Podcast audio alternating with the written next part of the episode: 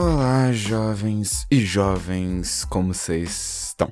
Hoje é a nossa continuação sobre o episódio do tempo e eu adianto que essa parte é muito mais complexa, até mesmo do que eu imaginava, e explicar o que eu quero dizer sobre o tempo é provavelmente mais difícil do que eu penso. Mas ainda assim eu vou terminar esse tópico, porque eu tenho que terminar esse tópico, não é?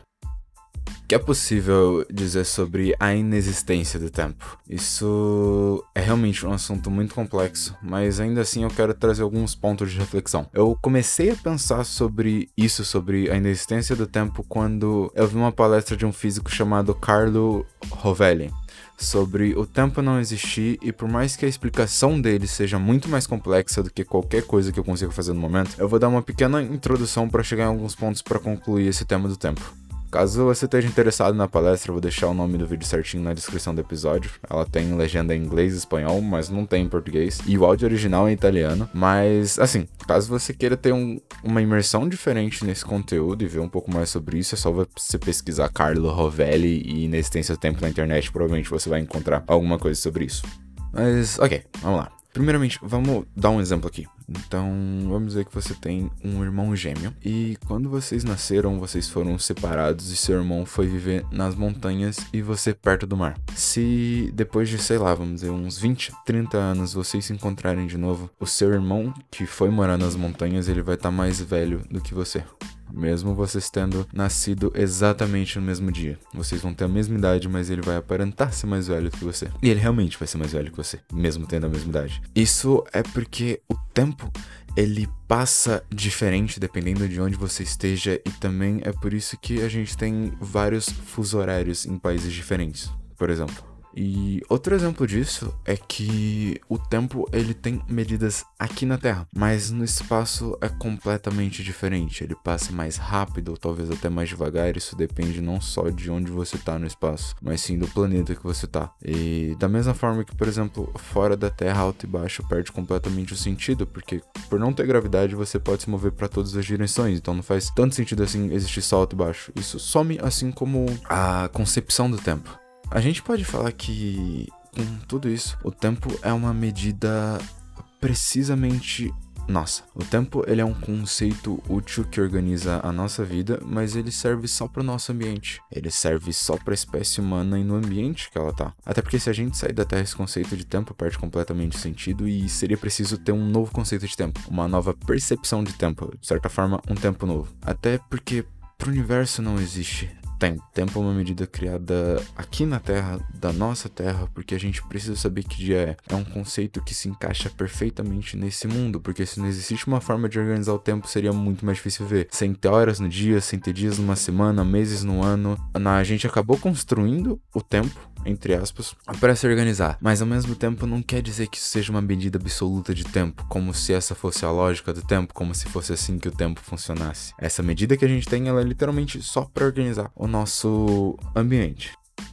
Depois dessa breve e muito simplificada introdução sobre o tempo ou a inexistência dele, vamos dizer que o tempo ele é composto de diversos relógios individuais com seu próprio tempo. Isso inclui pessoas, coisas e até mesmo a natureza. Tudo tem seu próprio tempo e sua própria duração, sua própria medida, e é por isso que, de certa forma, cada pessoa tem seu próprio tempo. Por exemplo, uh, no meu primeiro relacionamento, eu senti uma enorme vontade de dizer que amava a pessoa cerca de, sei lá, dois meses depois de ter conhecido ela. E eu achava isso estranho, porque, de certa forma, é muito cedo para você falar isso. Pelo menos é que o senso comum disso. E na época eu lembro que eu fui pesquisar bastante sobre isso, porque sempre que eu tenho algum tipo de situação que eu não sei muito bem como lidar, eu tento pesquisar sobre ela para ver se, por exemplo, lá, alguém já passou por isso e como lidar com esse tipo de situação. E na época eu lembro que eu encontrei um texto muito interessante sobre não ter tempo pro amor.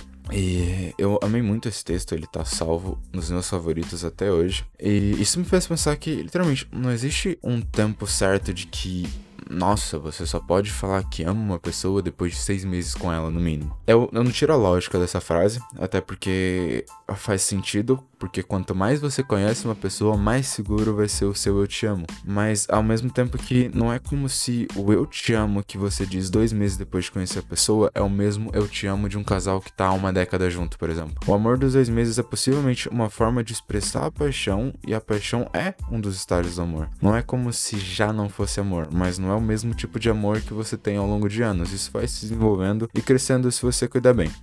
Mas, bom, o ponto aqui não é amor.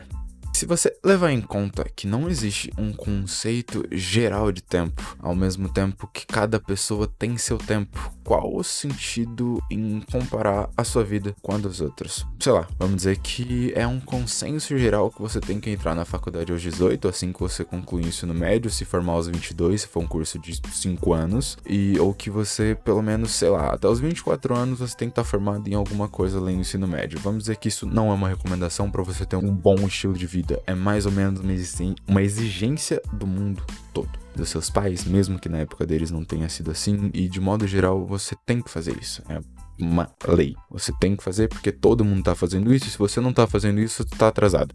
Ou, sei lá, por exemplo, quando você termina um relacionamento ou quando você começa um novo. Qual é o tempo certo ou o tempo mínimo para superar um término, ou até mesmo para pensar em planejar algo mais sério com alguém, etc. Uh, de certa forma, dá para dizer que existem vários consensos gerais de que há um tempo certo para todas essas coisas, um tempo médio para essas coisas e tudo que for menos que isso parece completamente estranho e errado. Mas levando em conta que o tempo é uma medida que a gente criou e se encaixa perfeitamente no nosso ambiente para organizar as coisas, a gente pode concluir que não existe um único tempo, não existe uma única medida de tempo e por isso só existe, na verdade, um tempo certo que é o seu próprio tempo. Isso pode levar semanas, meses, talvez anos, dependendo do que for e pro que for.